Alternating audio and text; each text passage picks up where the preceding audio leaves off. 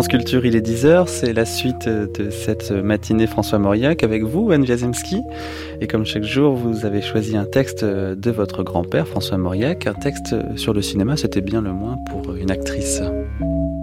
Je ne ressens aucune gêne à me rappeler qu'au moment même où André Gide était à l'agonie, je suis entré dans un cinéma. J'aurais pu voir Journal d'un curé de campagne lors de sa présentation à la presse et tous les soirs qui ont suivi.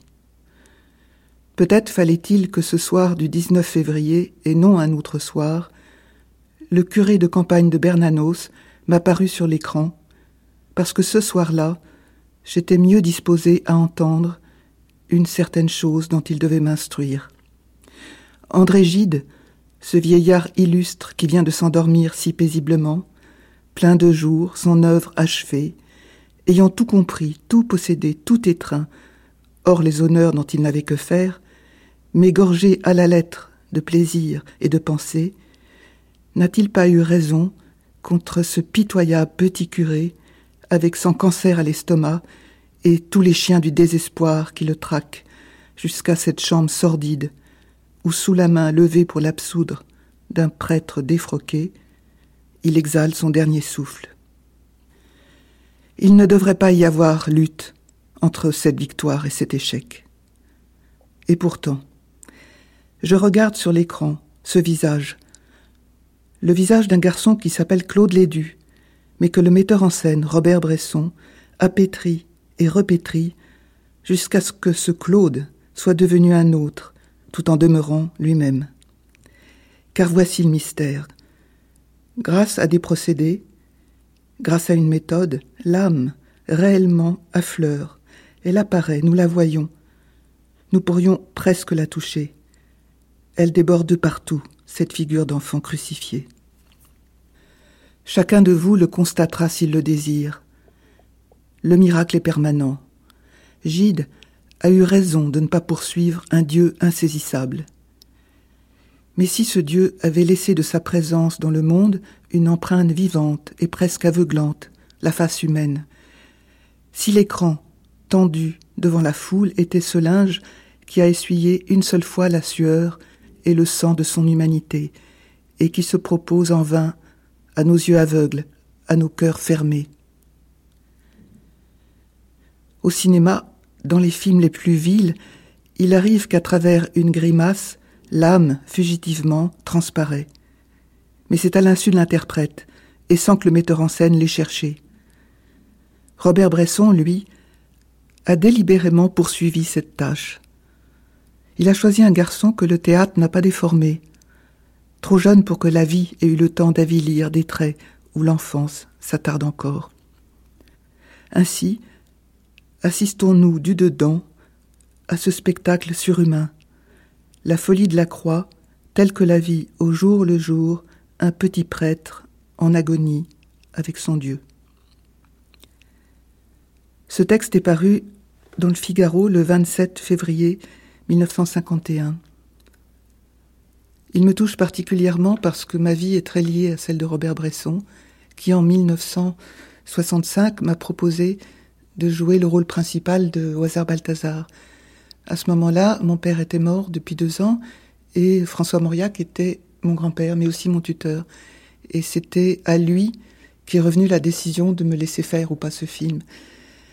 Il a beaucoup hésité parce que, contrairement au journal d'un curé de campagne ou de Jeanne d'Arc, le personnage de Marie que je devais interpréter était le personnage d'un être totalement malmené par la vie. Il craignait que ce personnage déteigne un peu sur moi. Il craignait aussi ce qui allait advenir après. Qu'est-ce que, qu'est-ce que j'allais devenir après avoir fait ce film. Mais il a jugé que ce serait pire encore de m'empêcher de, d'avoir cette expérience. Quand j'ai lu ce texte, vraiment assez récemment, je dois dire, il y a une dizaine d'années, je l'ignorais, je me suis demandé s'il l'avait encore en tête quand il m'a accordé la permission de tourner avec Bresson, qui, n'est pas valide évidemment. Parce que ce, pour bien connaître Bresson depuis, je trouve que peu de personnes ont été aussi près du désir de Bresson, c'est-à-dire l'ont aussi bien compris sans le, sans le connaître. Et quand il dit que l'âme réellement affleure, je sais que c'est ce que ce qu'a toujours recherché Robert Bresson. Et donc c'est le moment où vous viviez encore euh, avec euh, François Mauriac, ou du moins tout près? Oui, à ce moment-là, nous habitions un appartement euh, séparé en deux, parce que mon père donc était mort. Et quand, il m'a donné la permission de tourner ce film, j'étais à Sainte-Marie en première et j'allais passer en philo. Et je suis rentrée d'ailleurs avec un, mois et demi de retard en, classe de philo, et mais avec la bénédiction de ces femmes remarquables qui étaient les, les dames de Sainte-Marie, pour qui évidemment euh, Bresson c'était euh, c'était formidable. Donc il était pour vous très protecteur. Il avait euh, peur qu'il vous arrive. Mais vous savez, c'est vrai que c'est quand on sait maintenant la suite, c'est-à-dire à quel point cette rencontre avec Bresson m'a absolument ouvert un chemin qui n'était pas prévisible. il n'avait pas complètement tort de se dire qu'est-ce qui va se passer après. Pourquoi? Parce que c'était pour lui, le cinéma, une route absolument inconnue. Et Jean-Luc Godard, qui euh, après euh, euh, sera votre mari, est-ce qu'il se connaissait? Est-ce qu'il s'entendait?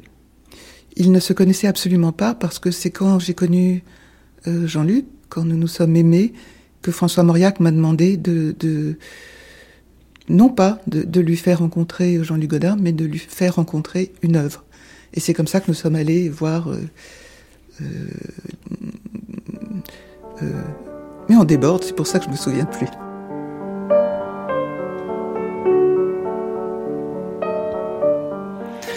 Vraiment, Anne Zemski, vous avez le sens du minutage radio, tout comme vous avez le sens du minutage au cinéma. Et le cinéma, justement, nous en parlerons dans le documentaire d'aujourd'hui. Vous savez évidemment que François Mauriac a notamment écrit euh, le scénario d'un film qui n'est pas resté dans beaucoup de mémoire, mais enfin tout de même. Nous en parlons donc à 11h10 en même temps que du théâtre et de la télévision. Mais avant cela, euh, voilà que nous rejoignent les trois invités du débat d'aujourd'hui. Ça, c'est pour dans une toute petite minute.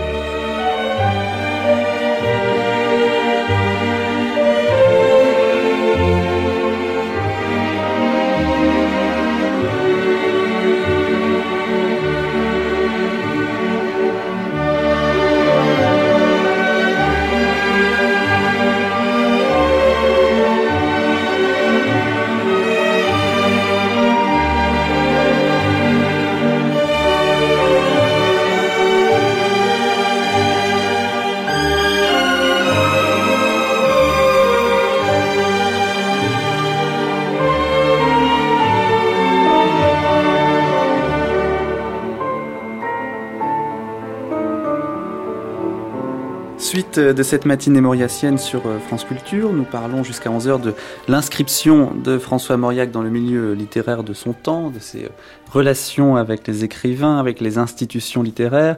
Tout cela pour tenter de tracer une géographie des amitiés et des inimitiés mauriaciennes. Alors pour ce faire, nous avons euh, aujourd'hui trois invités qui ont eu la gentillesse de venir en discuter ici comme vous, Noël Herp. Bonjour. Bonjour. Alors les auditeurs euh, réentendront votre nom tout à l'heure au cours d'un euh, documentaire euh, qui suivra cette table ronde et dans lequel vous parlerez du lien de François Mauriac avec le théâtre et le cinéma, puisqu'il se trouve que vous enseignez le cinéma à Caen, c'est ça? Absolument. Et si vous êtes déjà attablé parmi nous, c'est à cause d'une exposition dont vous avez été le très jeune commissaire.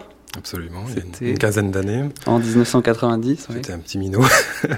Euh, en 90, oui, absolument. M'avait confié André Seaille, d'ailleurs, euh, qui avait été largement partie prenante dans cette exposition. C'était pour le 20e anniversaire de la disparition de François Mauriac. Et donc on avait eu l'idée de faire, euh, avec la bibliothèque historique de la ville de Paris et Jean Derins, euh, qui est toujours conservateur, euh, une exposition autour des affinités, des connexions littéraires de François Mauriac et de tout du monde, le monde de Mauriac finalement, comme on a pu faire le monde de Proust. Et donc on avait d'ailleurs montré des très, beaux, très belles pièces, la, le fameux Proust de Jacques-Émile Blanche, des, des œuvres illustrant un peu ce parcours, des documents que nous avaient généreusement prêtés Jean et Claude Mauriac. Et ça avait été un très, oui, un très bel événement. Et en plus, plus qui coïncidait avec la sortie des œuvres autobiographiques dans la Pléiade, avec la sortie du livre de François Georges, avec la sortie du, livre de Jean Touzeau sur Mauriac sous l'occupation. Donc il y avait vraiment eu une effervescence mauriacienne tout à mm. fait spectaculaire. André Seaille, qui était euh, le président de l'association parisienne des Amis de François Mauriac. Qui a beaucoup mérité de la cause mauriacienne, qui a été vraiment un, militant fervent, passionné, souvent sectaire, mais enfin en même temps très quelqu'un de très entier. Et donc à cette période-là, dans les années 90, il y a eu un, un vrai mouvement mauriaque ou alors c'est un hasard? Je dirais que ça avait commencé en 85. Moi, il me semble, je sais pas peut-être que mes, collègues me contrediront, mais enfin, il me semble qu'en 85, euh, au centenaire Mauriac à Bordeaux, déjà, il y avait quelque chose, il s'était passé quelque chose. Oui, il y avait, on sentait vraiment un renouveau des études mauriaciennes. Euh, une très belle pièce de Michel Suffrand sur les rapports de Mauriac et sa mère. Euh, même à la télévision, ça avait été largement relayé. Enfin, ce centenaire avait été quand même quelque chose d'assez.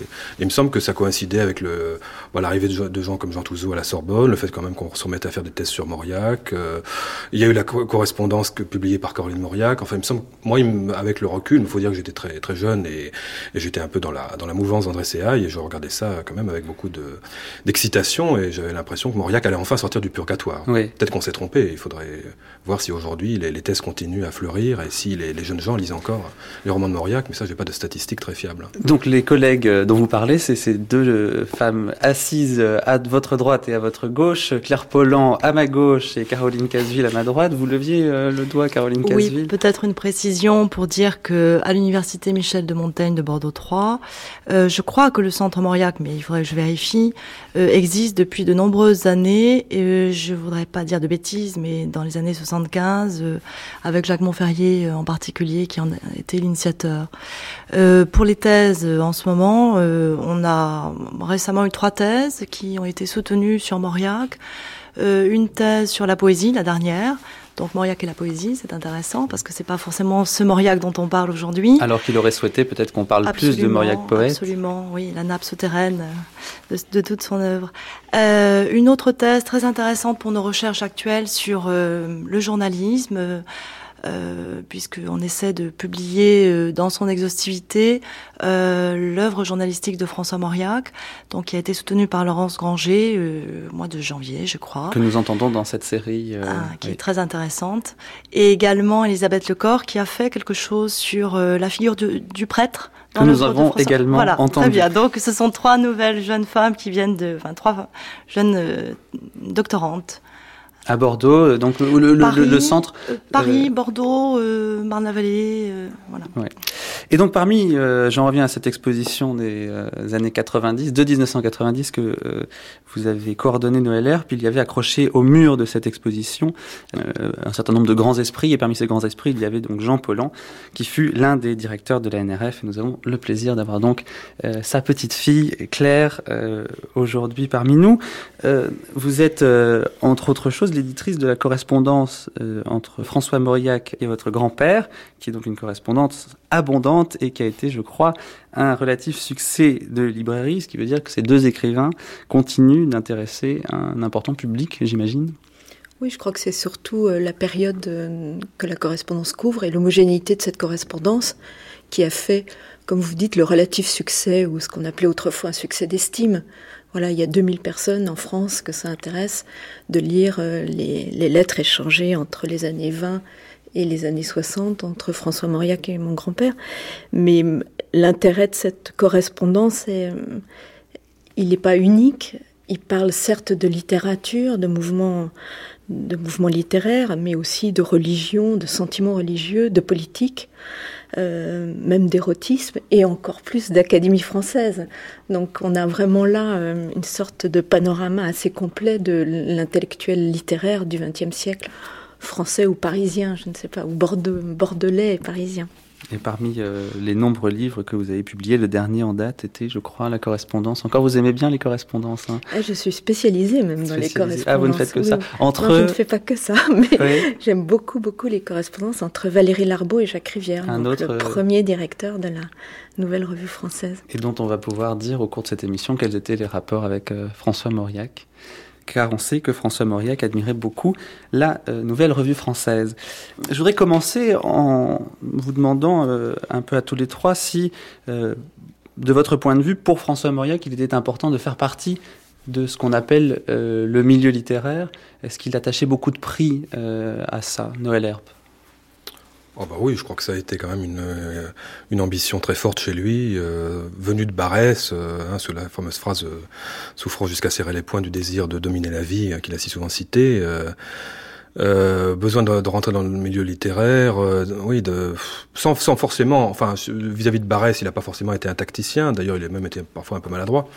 Mais enfin, c'est quand même quelqu'un qui, qui, a été un jeune homme lancé au tournant des années 10, qui était dans le salon de Madame Mulfeld, qui était vraiment euh, reçu euh, dans un certain nombre de cercles, qui a pu y rencontrer Valérie ou Proust ou Gide. Donc euh, vraiment, je crois qu'il qu avait... C'est peut-être un des derniers exemples d'ailleurs de quelqu'un qui a vécu la, la littérature comme une carrière, hein, et qui en a gravi les échelons patiemment et euh, un à un et avec succès, hein, que ce soit bon, cette réussite mondaine, qui finalement a été sa seule réussite jusqu'au succès du baiser au lépreux. Hein. Il, a, il, a, quand même attendu l'âge de 36 ou 37 ans avant de d'être reconnu comme romancier et pas simplement comme un, homme de lettres de salon. Hein. C'était un peu l'image qu'il donnait de lui et je pense qu'avait de, lui ses pères jusqu'à ce premier roman euh, qui a conquis un plus large public.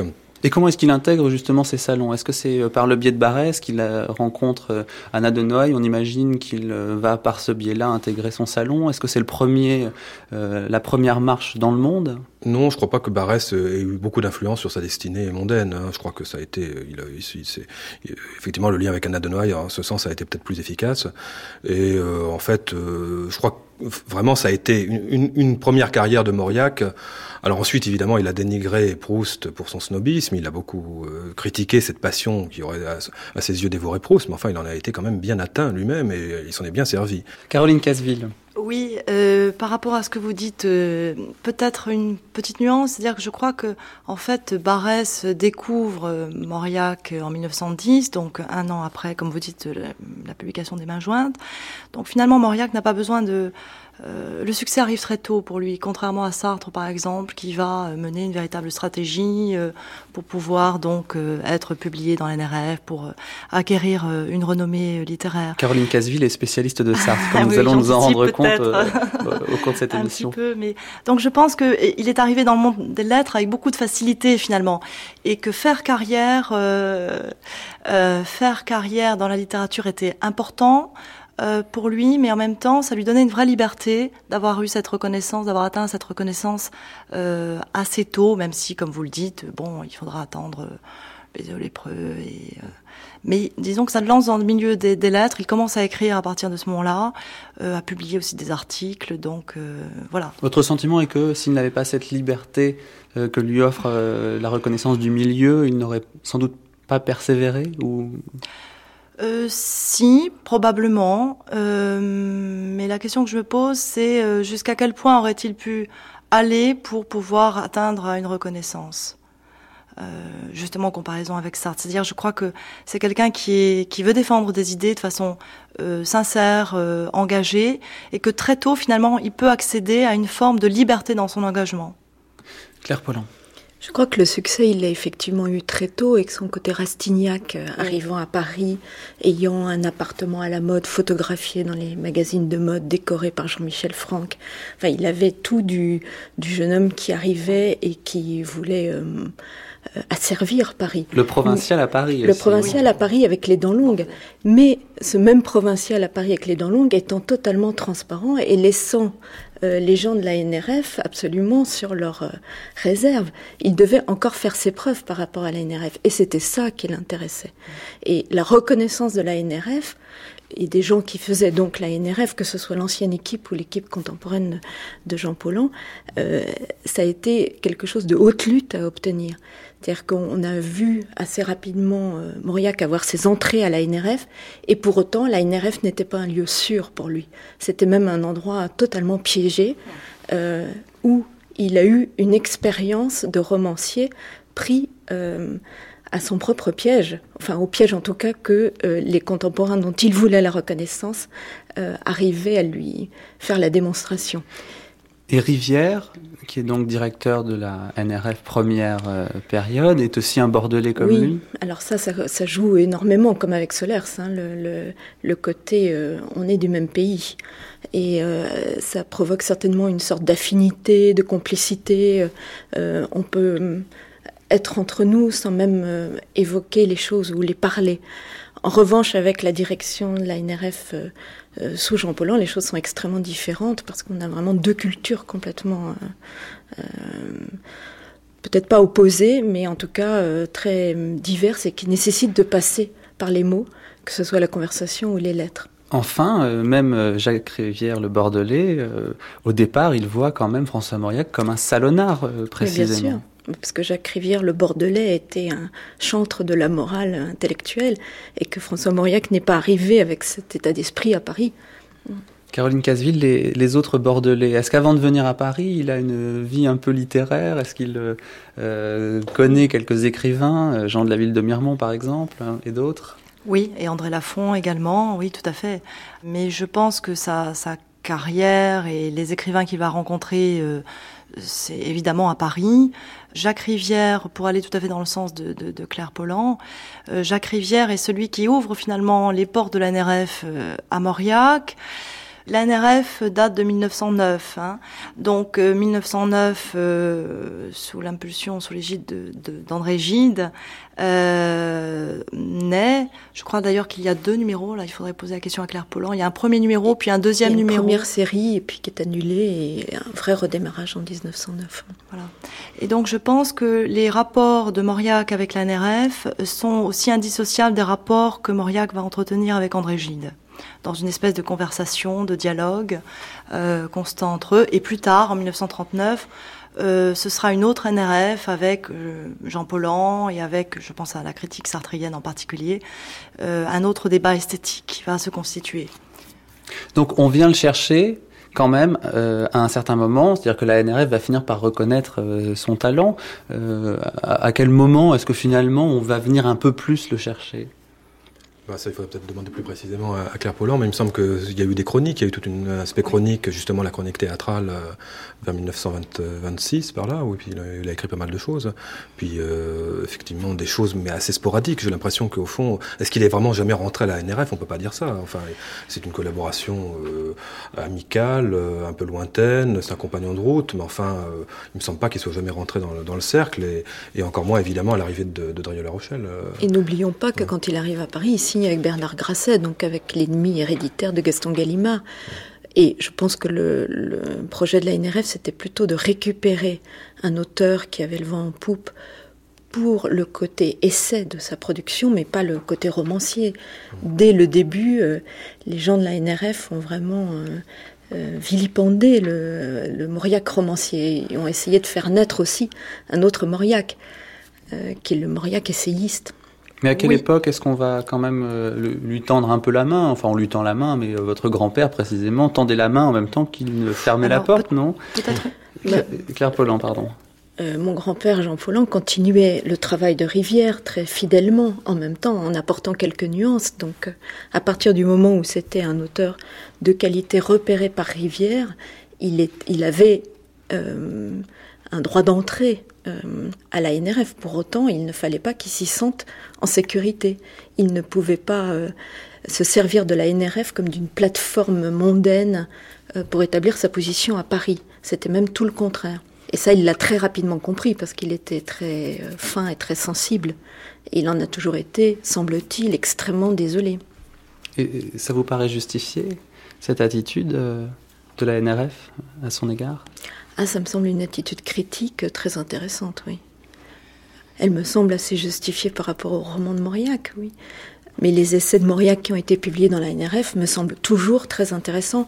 Les extraits des romans de Mauriac qui ont été publiés à droite et à gauche, euh, je trouve que c'est un peu daté. Qu'on a, enfin, je crois que c'est un sentiment général, ça. Il n'y a rien de. Parce que la, NRF était moderne euh, et Mauriac euh, ne l'était pas. La NRF était euh, tout, comme Mauriac disait, c'était une rose des vents. Donc il y avait à la fois des auteurs extrêmement modernes, des auteurs totalement loufoques, des écrivains extrêmement sérieux, des idéologues. Il y avait une sorte de, point de rencontre, de plaque tournante de l'écrit en France dans l'entre-deux-guerres. Et le but, c'était pas de faire une revue qui soit représentative d'un mouvement ou euh, d'une d'une chapelle, mais au contraire donner la parole, euh, y compris dans un même numéro, à des gens d'horizons extrêmement différents. C'est ce que Drieux-La Rochelle n'a jamais admis ni même compris, euh, et on voit ça dans son journal, à quel point ça l'énerve. Et c'est quelque chose que Mauriac a senti très très vite, mais il aurait aimé être une des, une des figures possibles de la NRF, y compris en étant opposé à Benda ou, ou, à d'autres intellectuels. Et l'emblème de la NRF à ce moment-là, c'est quand même André Gide, euh, Noël Herpe, pour qui euh, François Mauriac a un sentiment à la fois d'admiration et, euh, bon, comme on le sait et comme on l'a vu assez souvent, de répulsion. Oui, c'est l'homme qu'il aime haïr. Hein, ça, c'est sûr que vraiment, il a, il a, il a posé, il a posé Gide vraiment comme l'adversaire. enfin, à la fois quelqu'un qui le fascinait il me semble au fond par des traits qui, qui, étaient à peu près les mêmes traits qui lui plaisaient chez Barès, quoi, le goût de l'introspection, euh, le goût de l'analyse, une, une, grande écriture classique. Euh, euh, comment Le culte de l'individu. Oui, le culte du moi. enfin, que même si évidemment ça n'a pas du tout le même sens chez Gide que chez Barès. Euh, je suis pas sûr qu'il ait été fasciné par les combats politiques de, de Gide. Euh, sur le communisme notamment, il, il, le critiquait beaucoup. Oui, oui, et je pense pas non plus que sur le, le Congo, etc., il est, il est, il est beaucoup tressé les, les louanges de, de Gide. Et encore moins évidemment sur le combat euh, pour l'homosexualité qui a beaucoup choqué euh, Mauriac, euh, enfin en tout cas dont il est affecté d'être beaucoup choqué, puisque encore dans les années 60, il, euh, il reproche à Gide d'avoir écrit Corridon en disant que l'homosexualité n'est pas une cause, que c'est comme un bossu qui écrirait, qui écrirait Vive les bosses, ça n'a pas de sens. Euh, donc évidemment, mais c'est un débat qui revient souvent sous la plume de, de Mauriac, et lié évidemment à d'autres questions morales, mais enfin qui a tendance à, souvent obérer un peu ses jugements littéraires. On, on, le voit aussi dans ses jugements sur les, les auteurs de théâtre. Euh, même d'ailleurs quand il écrit sur Saül, hein, où il dit oui voilà ce, ce, ce, personnage de Saül que Gide livre à un démon aujourd'hui trop nommé, etc. Enfin c'est toujours un petit peu, il se, il se, euh, il s'arroge toujours un peu cette euh, ce point de vue moral et en même temps c'est assez paradoxal parce que finalement il ce qu'il retient de Gide ce qu'il veut retenir il le dit je crois dès la fin des années 50 c'est ne meurt et c'est le journal. Hein. Il dit très clairement, ce qui restera de Gide, c'est ça. C'est certainement pas Les Faux Monnayeurs qui dit-il est un roman, un livre raté. Euh. ah oui, qu'est-ce qu'il trouve de euh, raté dans Les Faux Monnayeurs? Oh, bon, Je pense que c'est l'affectation la, la, de modernité qui l'énerve, quoi, la déconstruction des, des personnages. Euh. Donc très bizarrement, à la fois il, il cherche désespérément la, la, figure de Gide derrière le masque. Hein. Il s'intéresse pas tellement à ses affabulations. Il le voit pas comme un romancier. Il dit lui-même d'ailleurs que sur le tard, la porte étroite, tous les moralistes lui tombent des mains. Il voit vraiment pas comment il a pu aimer ça quand il était jeune. Euh, donc il est vraiment attentif, comme souvent le critique Mauriac, à retrouver la, figure euh, au-delà de la, fable, et en même temps, euh, bah, il, récuse totalement l'enseignement immoraliste de Gide, et, on sent que c'est vraiment quelqu'un qui prend un peu comme punching ball, hein, comme quelqu'un qui, euh, lui permet de se poser en s'opposant, euh, et en même temps dont il aime recevoir les flèches. Hein. Il y a un côté Saint-Sébastien chez Mauriac qui aime bien se faire lardé de coups ou lardé de flèches par Gide, et puis bien sûr plus tard par Sartre ou par d'autres. Et on a, je crois que c'est aussi pour ça que c'est un, vrai animal littéraire, un des derniers grands animaux littéraires. C'est quelqu'un qui a, qui a besoin d'être dans la contrainte, dans le carcan, qui a besoin d'être dans la contrainte de la, du journalisme, du théâtre, de, de l'écriture de romans avec des éditeurs, des éditeurs qu'il presse de conclure, enfin, et, et, en même temps avec des adversaires avec qui il peut ferrailler et qui vont lui permettre d'exprimer sa vérité euh, par, par esprit de contradiction ou en négatif. Le, le, le, nom de Sartre a été prononcé. À chaque fois que le nom de Sartre sera prononcé, euh, que ce soit pour parler de Sartre ou pas, on donnera la parole à Caroline Casville, donc sur Gide. Non, pas du tout. C'était avant que je voulais réagir. Oui, tout à fait. Je crois que François Mauriac a besoin de l'adversaire pour pouvoir formaliser ses pensées. Euh, mais il me semble que par rapport au communisme, euh, ou à la tentation du communisme euh, pour Gide, justement Mauriac lui sera gré de, de, revenir et de, par la suite, de changer de point de vue par rapport à ça, donc assez tôt. L'homosexualité de Gide, oui, Mauriac, bien sûr, est interpellé Hein, pour prendre un terme qui n'est pas très beau, mais enfin bon.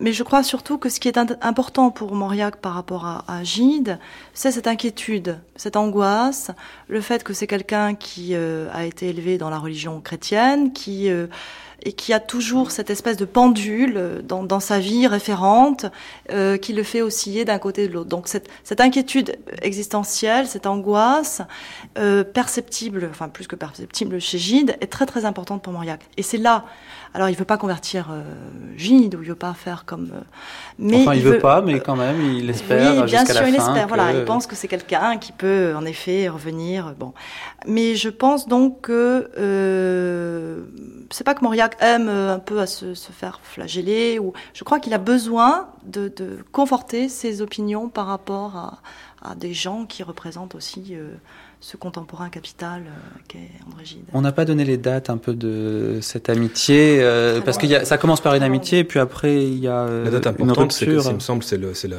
la, correspondance avec Gide, que, je crois de 28-29, hein, où il lui, où il l'accuse de d'écrire des, des, romans à, à Dan et les Saints. Dieu et, Mammon. Et, et, oui. qui va inspirer Dieu et Mammon, hein, ceux, ceux, qui veulent chanter Dieu sans perdre de vue Mammon, etc. Et où effectivement Gide met le, met le point sur ce, évidemment un débat crucial à un moment particulièrement douloureux de l'existence de Mauriac. Et, et je crois qu'en effet, Gide lui permet d'affirmer euh, ce qu'il est de, dans, dans la contradiction, mais dans un type de débat qui est en fait un débat instauré par le protestantisme de Gide, euh, alors que Mauriac en était bien loin. Mais, mais on sent qu'il est fasciné par cette rigueur des protestants qu'il va rencontrer aussi chez Julien Green d'ailleurs. Euh, oui. Enfin, en tout cas, cette culture. Hein, et chez Jean Paulhan. oui, oui tout à fait. Et je pense que justement, Gide dira de, de Mauriac qu'il peut s'entendre avec lui parce que c'est, il est chrétien euh, c'est son, son, christianisme plus que son catholicisme finalement qui le rapproche.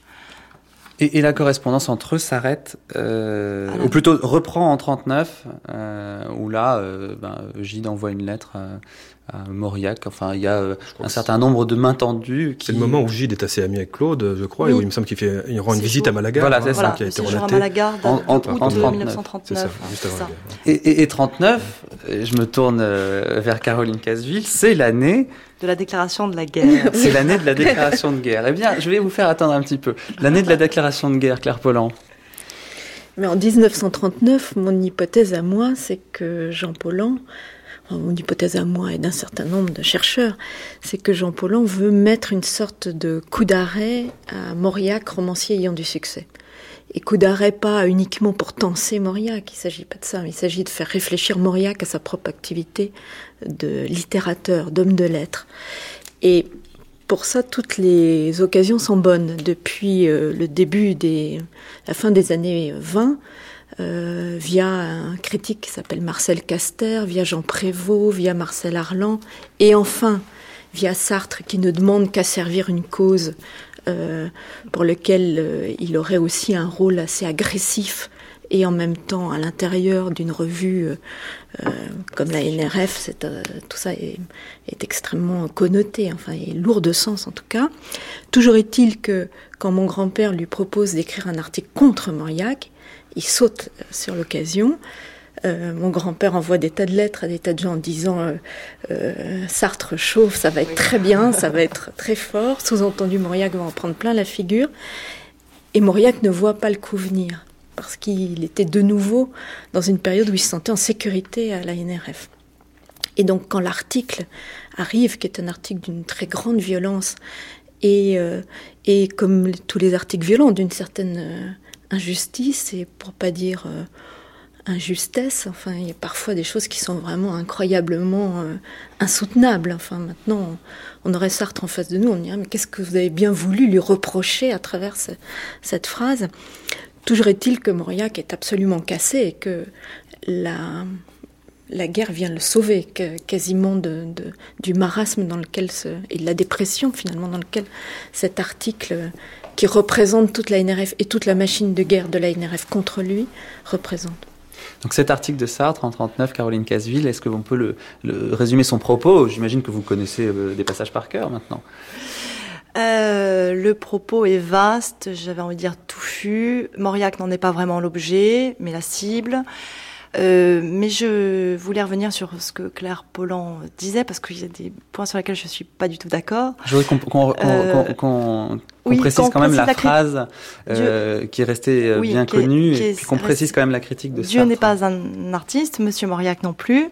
Euh, donc en fait, Sartre reproche euh, à Mauriac d'agir envers ses personnages comme Dieu pourrait le faire envers ses créatures. Donc omniscience, omnipotence, manque de liberté, donc des personnages euh, mauriaciens qui seraient déterminés euh, à l'avance dans leurs actes et dans leur vie. Et donc Caroline Casville, vous n'étiez pas d'accord avec l'interprétation de Claire Pollan? Oui, parce que je pense que Mauriac n'est pas n'est pas cassé ou n'est pas brisé. Euh, je crois qu'il avait, euh, on lui avait proposé d'écrire des choses dans la NRF en 38, il avait refusé. Et euh, il n'a pas vu venir cet article de Sartre, c'est certain. je pense que Mauriac est atteint par la critique de Sartre à travers la NRF, oui, par ce refus, ce rejet de la NRF. Euh, mais en même temps, je pense que ça ne remet pas du tout en cause euh, sa conception du roman. Parce qu'il avait répondu finalement aux critiques de Sartre bien avant euh, que Sartre n'écrive son, son article. Il a déjà traité, il a parlé de la liberté du personnage, euh, du rôle de, de Dieu dans, dans, son œuvre, de sa croyance religieuse. Donc il a répondu à l'avance aux critiques de Sartre. Donc ces critiques-là, de fond et de forme, ne peuvent pas l'atteindre. Mais c'est l'organe de publication en effet là qui le, qui le touche. Enfin, il va quand même peut-être un peu y faire attention dorénavant. Oui, au plan de la technique, euh, il sera plus attentif. Euh, la Pharisienne en est la preuve, euh, d'autres romans par la suite également, mais il en joue. Justement, il joue à l'intérieur de la Pharisienne, il joue des critiques de Sartre. Euh, donc, euh, il renverse finalement la critique. Et Claire Pollan, avantage. tout à l'heure, vous, vous, nous avez quasiment expliqué que finalement, euh, euh, c'était pour le bien de, de Mauriac qu'on faisait ça, non? Non, je pense que c'est pour le bien de la NRF. C'est une stratégie euh, éditoriale presque, qui consiste à, à faire ferrailler des esprits différents, des littérateurs, des, des intellectuels, toutes sortes d'esprits, oui, à l'intérieur d'un même corps qui s'appelle la Nouvelle Revue Française. Et que c'est ça qui rend cette revue extrêmement intéressante. Euh, je pense que Mauriac, comme euh, André Suarez, comme Thibaudet, comme euh, Gide, comme Valérie, comme tous les grands noms et les plus petits qui se sont levés par la suite, euh, avaient tout à fait intégré euh, ce genre de débat. Est-ce qu'il y a l'idée que si euh, Mauriac se convertit à la bonne littérature, on, on lui ouvrira la porte de la NRF Pas du tout. Non, non, il n'en est pas du tout sûr. Non, non, je pense pas du tout que ça soit euh, donnant-donnant. Il faut garder les écrivains dans un état d'insécurité totale. Et peut-être ce que disait Noël Herp me semble très très juste à moi, c'est que Mauriac n'est jamais meilleur que quand il est fouetté et piqué au vif. Et oui. tout à l'heure, je disais un peu bêtement, pour faire un, une image, que la guerre l'avait sauvé. Mais probablement que si la guerre n'était pas arrivée, il aurait peaufiné une réponse qui aurait été d'une. d'une Oui, et il aurait renvoyé Sartre dans les cordes, qui était quand même un jeune homme à l'époque. Noël Herpin. Il faudrait préciser quand même que c'était un procès que Sartre faisait souvent, euh, oui. peut-être un faux procès qu'il a fait à Giraudoux, qu'il a fait même à Orson Welles, à Orson Welles de Citizen Kane, quelques années plus tard, l'accusant d'être Dieu pour ses, ses, personnages également. Donc c'était un peu une. C'est son euh, arme favorite. Euh, voilà, l'arme favorite de Sartre. Euh, maintenant, euh, effectivement, je crois que ça, ça rentrait en effet dans une espèce de stratégie médiatique euh, très très réussie de la NRF. En même temps, effectivement, Mauriac, en, en, enfin, en effet, en a tenu compte dans ses romans. Je pense que ça arrivait aussi à la croisée des chemins, à un moment où il sentait son aspiration romanesque s'essoufflait quelque peu, où il était attiré par le théâtre et surtout par le, journalisme euh, ou par la polémique, où effectivement il y a eu effectivement cette, ces circonstances de la guerre qui l'ont projeté dans, dans, une autre arène. Euh, en même temps, euh, c'est vrai que d'une certaine manière, je ne sais pas comment il a vécu intérieurement l'évolution politique de la NRF à ce moment-là, mais finalement ça, ça devait pas lui déplaire que de pouvoir euh, d'une certaine manière assister à, ce, à cette euh, prise en main par, enfin ça lui déplaisait évidemment, mais est-ce qu'il n'y avait pas là, non plus une, euh, enfin l'aigreur avec laquelle il a, poursuivi de sa, euh, de sa vindicte le souvenir à la fois de la NRF collaborationniste de Drieux et ensuite euh, la, nouvelle nouvelle revue française reparue après la guerre semble montrer que finalement les les flèches de Sartre, il les a, il les a jamais vraiment euh, avalées, si j'ose dire, et que sur le plan politique, il leur a fait, il a fait, ça, ça, ça nourrit une certaine animosité de sa part. Moi, je dirais pas que ce sont les flèches de Sartre qu'il n'avait pas réussi à, à comprendre, parce que la, la, NRF de Drieux-La Rochelle, il a commencé par euh, y travailler oui. avec une sorte d'enthousiasme, parce qu'il connaissait Drieux, qu'il l'aimait bien, qu'il avait du respect pour lui, et qu'il était surtout content qu'une revue comme la Nouvelle Revue Française puisse continuer à paraître. C'était pour lui, euh, bon, c'était peut-être un, une incompréhension à l'époque, mais le gage de la maintenance de l'esprit français. Bon. Oui, Très rapidement, il s'est rendu compte que c'était pas du tout ça et il a retiré toutes ses billes. Et il est absolument pas soupçonnable de la moindre complaisance vis-à-vis -vis de la NRF de Drieux. Mais en revanche, effectivement, quand la NRF, euh, la nouvelle Nouvelle Revue Française en 53, euh, reparu, mais la situation était très différente parce que à cette époque-là, il était donc euh, co-directeur de la table ronde et il voyait euh, Jean Paulhan et Marcel Arlan faire des efforts pour euh, refaire naître la, nouvelle revue française de ses cendres et, bien sûr, lui, ce qui lui venait à l'esprit, c'était la NRF de la collaboration.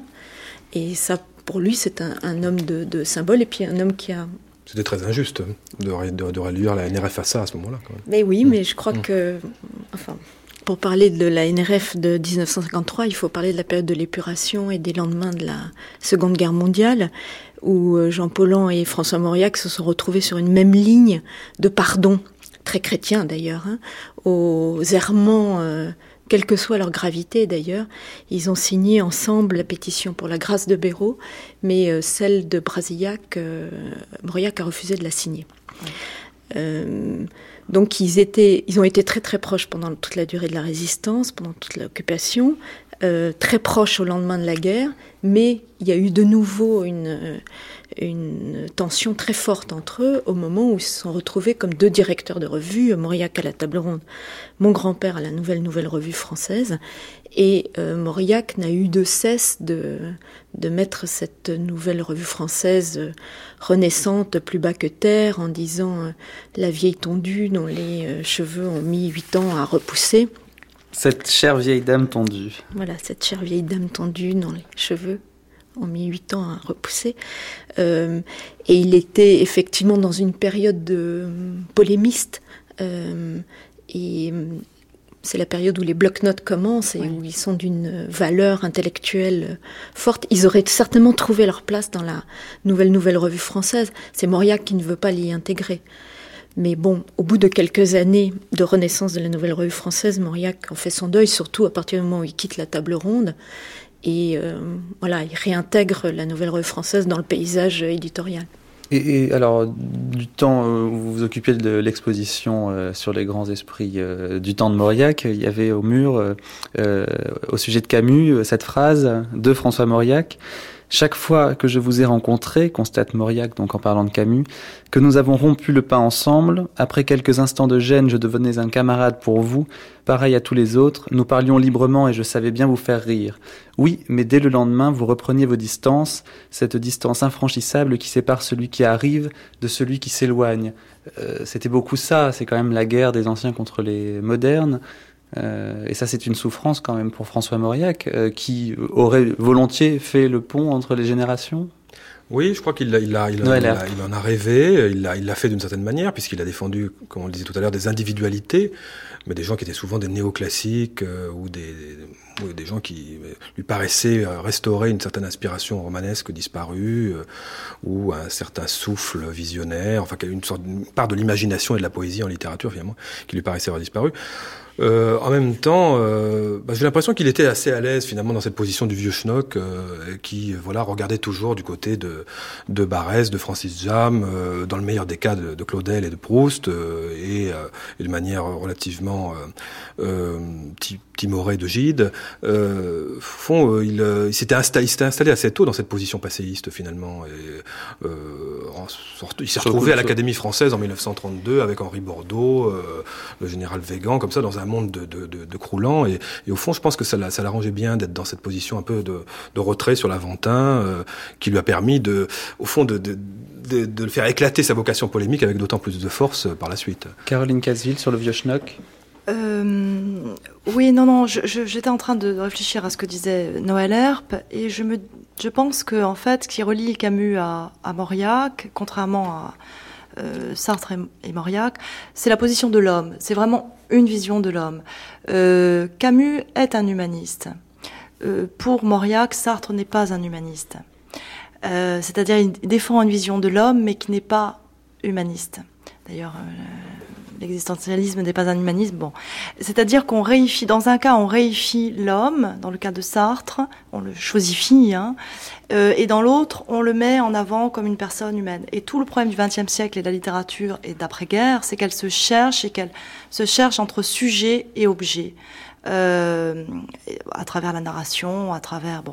Donc je crois que Mauriac prend ses distances dans, à partir du moment où euh, la littérature qui existe n'est plus une une littérature qui met en avant une nature humaine, euh, un être construit, un sujet, euh, voilà.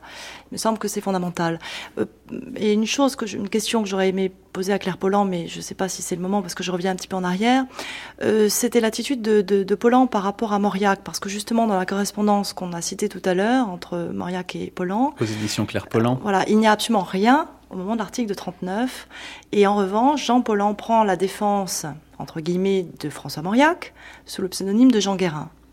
Euh, il dit quelques lignes pour, en effet, euh, adoucir cette critique. Donc, j'aurais aimé savoir s'il avait eu des informations un peu confidentielles et personnelles. Vous n'avez pas tout publié, Claire Paulhan euh... Ah si, si, moi je publie tout, moi. euh, je crois pas que sous le pseudonyme de Jean Guérin, il adoucisse quoi que ce soit. Je crois au contraire qu'il enfonce le clou à sa manière. Et que Mauriac n'a pas dû, dû, prendre ça du tout comme un baume sur ses blessures. Encore une fois, euh, l'explosion de la guerre a permis à tout de se réagréer suivant des urgences qui étaient euh, infiniment plus, plus graves que les, que les stratégies littéraires des uns et des autres. Mais par rapport à Camus, pour revenir à Camus, quand l'étranger est publié, Jean Paulhan attire l'attention de Mauriac oui. sur, sur Camus. Et Mauriac passe à côté, ça l'intéresse pas. Il ne voit rien. Et, euh, et moi, je, je, pense tout à fait que la position de Mauriac ayant atteint vite euh, une sorte de rythme de croisière, de position dominante, académique, euh, il s'y maintient avec beaucoup de, grâce d'une certaine manière et il ne fait pas trop attention, en tout cas au lendemain de la guerre et pendant la période jusqu'au début des années euh, 60, à sa succession éventuellement. Ce n'est qu'après, comme beaucoup d'écrivains d'ailleurs, qui tiennent le haut du pavé, qu'il se dit, eh ben, il serait temps que je désigne des dauphins. Noël Herbe fait la moue. Je suis pas sûr parce que quand même la découverte de Monterland, ça date de 1920. Hein, euh, la relève du matin, euh, c'est vraiment il présente la découverte de Monterland comme il aurait découvert Rimbaud. Ça a été pour lui hein, quelque chose, un choc euh, dont il s'est pas remis. D'autant moins qu'ensuite il s'est fâché très violemment avec Monterland. Euh, ensuite Malraux en 1926, euh, Julien Green en 28. Euh, Est-ce que Malraux, Monterland, Julien Green sont des découvertes spécifiques de Mauriac? Je ne crois pas. C'est la découverte de tout un groupe, oui. mais pas spécialement de Mauriac. Oui, enfin, euh, en, en, tout cas, il a été attentif à, les, à leur début et il les a vraiment salués. Peut-être pas comme des disciples, en effet, mm. mais en tout cas comme des écrivains de, de ce qu'il appelait des écrivains de race, oui, des gens qui, qui appartenaient à sa, à sa, famille, à une famille qu'il jugeait disparue. Et donc, on, on, a beaucoup parlé de la NRF, on n'a pas parlé tellement des contre-feux à la NRF. Euh, c'est quand même ronde. important de signaler la table ronde dans un second temps et d'abord Vigile, si on peut dire quelques mots sur euh, cette revue qui se vendait euh, mal et dont Bernard Grasset, euh, en allant, mais vous connaissez sûrement bien mieux que moi l'anecdote, en allant chez quelqu'un, voyant Vigile sur la table basse, était-ce seulement une table basse, dit Ah, c'est vous, le lecteur de Vigile L'abonné de Vigile et Gide qui disait que c'était la revue la plus ennuyeuse qui soit, et qu'il n'y avait rien à craindre de Vigile. Qu'est-ce que c'était Qu'est-ce que c'était Vigile? Noël Herp. Bah, en deux mots, c'est une revue qui n'a pas laissé une grande trace dans l'histoire de la presse. Euh, mais enfin, c'est une revue qu'il avait fondée, je crois, à la fin des années 20. Il me semble 1931. Oui, oui c'est ça. Il me semble qu'il y avait Charles. Dubos dans l'entreprise et puis l'abbé Alterman qui était son directeur de conscience, oui, qui n'était pas loin. Il faut rappeler que c'est ce qu'on appelle pudiquement la grande crise spirituelle de François Mauriac, qui était plutôt une crise sentimentale, en fait, mais qui s'est terminée par un retour dans le giron de l'Église, euh, sous l'égide sous de ce terrible prêtre qui est devenu un peu le modèle par la suite de Monsieur Couture, d'Asmodée. Et voilà, c'est le moment où l'abbé Alterman, l'abbé Alterman euh, et euh, la, Charles Dubos a joué un rôle important à ce moment-là pour ramener aussi Mauriac euh, vers une, une enfin pour resserrer ses liens avec le, le, le christianisme. Et c'est aussi l'arrivée de, de, livres un peu plus édifiants comme ceux qui étaient perdus. enfin, je dirais un, un moment un peu d'assèchement de, de l'inspiration charnelle dans l'œuvre de François Mauriac et de retour à une inspiration un peu plus pieuse, heureusement de courte durée. Et c'est le moment effectivement où il va lancer cette revue qui effectivement de, ne va pas exister très longtemps et qui était censé. Ou je crois que Claudel participe. Euh, des gens comme Gabriel Marcel aussi, je pense. Enfin, c'est les catholiques. Enfin, il voilà. s'agit de faire une revue catholique contre la de faire pièce française, à la, oui. voilà, à la... Mais à coup pas aussi, comme vous le dites, c'est-à-dire suite à en effet la crise religieuse qu'il a qu'il a vécue, euh, il a besoin de se justifier. Et c'est en effet voilà, c'est une basse à qui... C'est son obsession la revue. Ah oui, je crois que c'est un homme de revue et c'est un homme de presse aussi très tôt, puisqu'il écrit quand même assez tôt dans, dans la grande presse. Il, il fonde quand même le, les cahiers de l'amitié de France avec Robert Valéry Rado en 1910-1911, donc euh, oui. il, il, est, il est à la fois dans cette tactique d'écrire dans la, dans la grande presse et en même temps de, de, de, de s'entourer de cénacles et de, et de créer ses propres revues, ou en tout cas de les inspirer.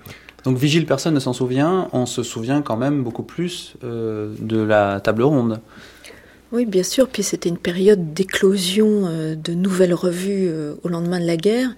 et donc la table ronde, qui se retrouvait sur un terrain totalement désertifié, hein, d'une certaine manière, a eu, comme la parisienne, à la fois beaucoup d'audience parce que le public était demandeur de, revues littéraires et, euh, beaucoup d'influence parce qu'il y a eu beaucoup d'auteurs qui étaient prêts à publier dans des revues certifiées. Euh, non, je n'emploierai pas l'expression politiquement correcte, mais si faites-le, faites Comme ça, on comprendra bien ce que vous voulez dire. On va le comprendre autrement. En tout cas, de des revues qui étaient euh, totalement vierges de toute compromission avec avec les horreurs de la guerre, tout simplement. Et alors cette table ronde, elle est peut-être aussi, au début, euh, éclectique que la NRF. Elle est très éclectique. Elle se veut réunir les gens de droite, les gens de gauche, enfin réunir la gauche aussi après la guerre, euh, oui, et puis. Euh, Elle récupère quand même beaucoup de gens de droite. Euh, oui, c'est pour ça d'ailleurs qu'il l'abandonne, parce que finalement il voulait. Parce que je pense que c'est vrai qu'il il y avait là le retour de Monterland, de Jouando, de mm. autant de gens avec lesquels il s'était quand même violemment pris à partie. Et comment fait-il pour constituer ce groupe alors? Il prend les gens qui veulent venir ou alors il organise... C'est pas vraiment lui qui l'a constitué, il en était un peu la star, mais enfin il en était un peu le, le parrain, quoi. Mais enfin c'est essentiellement euh, autour de, de Nimier, je pense euh, peut-être André Parino aussi, Jacques Laurent, enfin tout ce groupe qui était le, groupe des Hussards, euh, avec qui il entretient un rapport intéressant. Parce que, alors effectivement, il s'agissait de faire pièce, enfin en tout cas de, s'installer dans le vide laissé béant par la NRF, par la disparition de la NRF, mais enfin aussi de faire pièce à l'engagement à qui régnait alors via les temps modernes et, de montrer qu'on pouvait faire. Je pense que dans l'esprit de Mauriac, c'était plutôt, pas surtout pas faire une revue de, de droite ou de récupération des anciens écrivains collabos, même si ça a pu l'être dans certains cas. Et en effet, ça peut expliquer la rupture, mais surtout de faire une revue où on ne parlerait que de littérature, hein, et où euh, justement, le style avant tout. Et, euh, on, s'opposerait précisément à ce tout, euh, ce tout politique qui régnait sur la littérature d'après 1945. Et donc vous en parliez, il y a parmi cette jeune garde de nouveaux écrivains, Les Hussards et Roger Nimier, qu'ils saluent à la sortie des, des, épées ou du Hussard bleu, peut-être les deux. Euh, oui, euh, c'est bah, assez continuellement, enfin en tout cas pendant toute cette période. C'est le moment où je crois, oui, il est fasciné. Alors là, encore une fois, par l'aura, par euh, par l'image littéraire de Nimier, hein, ce, cet homme très jeune euh, qui arrive, qui qui rue dans les brancards avec une certaine insolence. On peut rappeler l'anecdote du faux télégramme envoyé à, à, François Mauriac, du faux pneu envoyé à François Mauriac par par Roger Nimier, soi-disant, dit la légende, au lendemain de la mort d'André Gide, disant l'enfer n'existe pas, tu peux te dissiper. Postscriptum prévient Claudel. il faudra retrouver la trace de ce télégramme parce que c'est quand même c'est quand même un, document irrésistible. Euh, je crois que je suis pas sûr qu'il ait été très en phase avec peut-être une certaine sécheresse qu'il pouvait y avoir dans l'écriture de Nimier, quelque chose d'un peu égotiste, d'un peu stendhalien finalement, qui n'était pas tellement dans sa tradition. Et d'ailleurs, bon, on voit bien qu'il y a eu des frictions très tôt entre eux. Euh, que le, fond, la, la, relation de Mauriac avec la table ronde est un peu fondée sur un malentendu. C'est une alliance tactique, je dirais. Hein. Ils ont récupéré une grande star, mais en même temps, il était, là en guest star. Il s'est jamais vraiment intégré au groupe. Euh, euh, il me semble qu'au fond, il a été vraiment heureux euh, dans une revue Enfin, si on peut dire que c'est une revue, c'est plutôt un, magazine qu'à qu l'Express. Hein. C'est vraiment le seul moment où il y a eu. Euh, et puis il y a eu une vraie entente avec Pierre Brisson. Figaro, Figaro, Figaro, littéraire, il a été quand même extrêmement oui, présent. Moins euphorique peut-être, mais enfin une, vraie amitié avec Brisson et une vraie complicité. Compagnonnage. Enfin, on a le sentiment quand même que c'est plutôt euh, la table ronde qui expulse euh, François Mauriac que le contraire, non? Ah, bah, sont Je crois sont des gars. C'est là qu'il écrit ses premiers bloc-notes. Hein, oui, mais enfin, on lui indique aussi la sortie assez clairement, enfin, euh, bah, sans, sans, vouloir prendre la responsabilité de le mettre dehors. Mauriac est toujours indépendant. Enfin, je crois que c'est quelqu'un de fondamentalement indépendant, donc ça lui convient, ça lui convient plus, et, il s'en va. Il a cette liberté-là de pouvoir le faire, d'autant qu'il écrit par ailleurs. Il a le prix Nobel euh, en 52. Bon, donc euh, c'est quelqu'un qui qui ne va, qui a pas besoin qu'on lui dicte ou il suffit pas de pression extérieure, je crois. Mais je crois qu'il aime bien cette position de transhumance aussi. C'est finalement quelqu'un qui euh, aime bien être dans un camp et puis changer, être toujours à la fois euh, dedans et dehors, euh, à l'académie, mais en même temps en, guerre perpétuelle contre ses collègues de l'académie et surtout après la guerre, hein, avec sa, lutte très violente contre des gens comme Morand, par exemple, contre l'élection de Morand. On peut, rappeler peut-être la, la, guerre de tranchées menée contre Morand à l'Académie? Bah oui, Mauriac a vraiment été très très très pugnace pour essayer d'empêcher cette élection académique de, de Morand, qui, évidemment, comme, comme, chacun sait, avait avait un contentieux collaborationniste. Euh, euh, et euh, il a, enfin, je, je crois, je crois qu'il était, euh, oui, il était constamment dans cette position qu'il va retrouver dans, dans différents cénacles et qu'il va retrouver à l'Express finalement où là aussi il va euh, se retrouver en porte-à-faux à partir du moment où sa ligne gaulliste ne va plus correspondre à, à la ligne anti-gaulliste de, de l'Express. Euh, bon, évidemment ça va s'agir un peu vers la fin, mais enfin je crois qu'il avait besoin d'être dans, cette, dans cette position de conflit permanent. Très vite, Claire Pollan. Ce qui l'a beaucoup ému euh, dans l'histoire de l'Express, c'est que François Giroud et Servan Schreiber l'ont appelé, ont eu du désir pour le vieil académicien qu'il était. Enfin, enfin, enfin, enfin quelqu'un lui demandait venez nous aider, venez euh, apporter vos lumières. Les, les, les, têtes de Turc euh, de François Mauriac, euh, donc Paul Morand, est-ce que les surréalistes, d'autres, ouais, les surréalistes. Je crois qu'il haïssait le surréalisme. Pourquoi? Il n'y comprenait rien et que c'est vraiment ça lui paraissait une sorte de, de dérèglement de tous les sens euh, et en même temps de oui d'inversion presque démoniaque du rôle de la poésie. Pour, pour, je pense que la poésie pour lui devait être quand même soumise à une certaine fonction morale malgré tout. On arrive à la fin de cette émission. J'aurais souhaité qu'on dise un mot quand même de l'environnement catholique, des romanciers catholiques, euh, puisque donc on le classe euh, comme ceci, François Mauriac. Euh, Est-ce qu'il lui-même revendiquait cette euh, appellation? Euh, non, surtout pas. Je crois que je suis un catholique qui écrit des romans, oui. mais qui prenait bien soin de séparer les deux termes.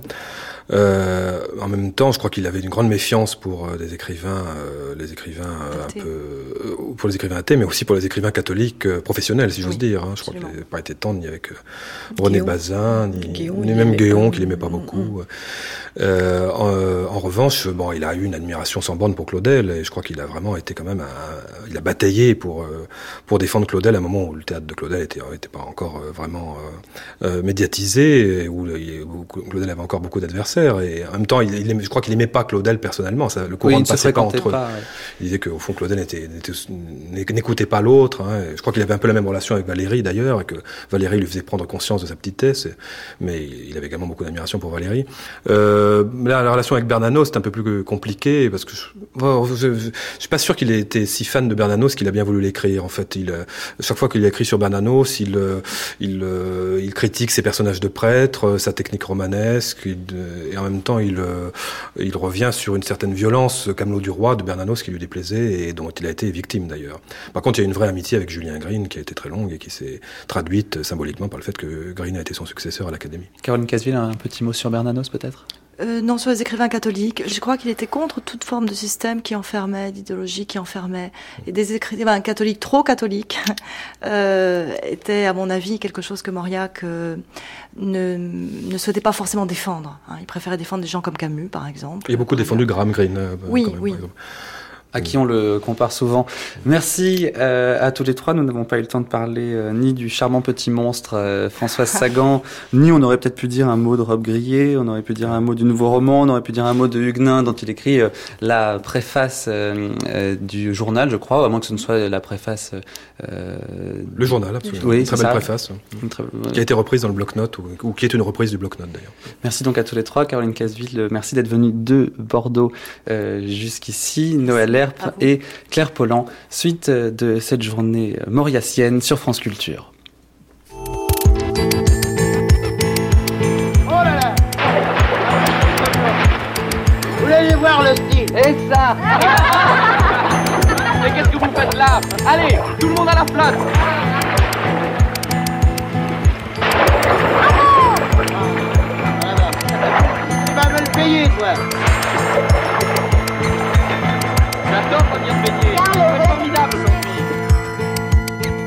Des voyages, de grandes traversées thématiques, des remontées dans le temps, des chemins ludiques. Jusqu'au 27 août, c'est l'été sur France Culture. Messieurs, le monde entier a les yeux fixés sur vous. Une personnalité se confronte à un document sonore Exhumé de la phonothèque de l'INA, ces jeux d'archives. Roland Dumas, Régis Debray, Edoui Plenel, Fatou Diom, Andrei Makin, Svetan Todorov, entre autres, ont chacun accepté, une heure durant, de jouer le jeu de l'inattendu dialogue. Jeu d'archives, chaque samedi, chaque dimanche, du 29 juillet au 27 août à 16h30. Si le futur inquiète, si certains modèles ont touché à leur fin, leur éclipse ouvre pourtant de nouveaux horizons. Interrogeons nos lendemains, cet été sur France Culture, territoire vierge à explorer en compagnie de ces philosophes, scientifiques, prospectivistes, qui projettent leurs réflexions dans l'avenir et nous entraînent dans l'aventure. Si on prévoit le pire, ben, peut-être que ça va nous donner euh, l'énergie, la force, l'intelligence d'agir pour qu'il ne se produise pas. Voilà, c'est ce paradoxe-là. Donc je prendrai l'expression euh, beau lendemain dans un sens tout à fait ironique, bien évidemment. Des lendemains euh, de catastrophe, mais dont nous espérons qu'ils ne vont pas se produire, tout simplement. De beaux lendemains, chaque samedi et dimanche, jusqu'au 27 août à 17h30.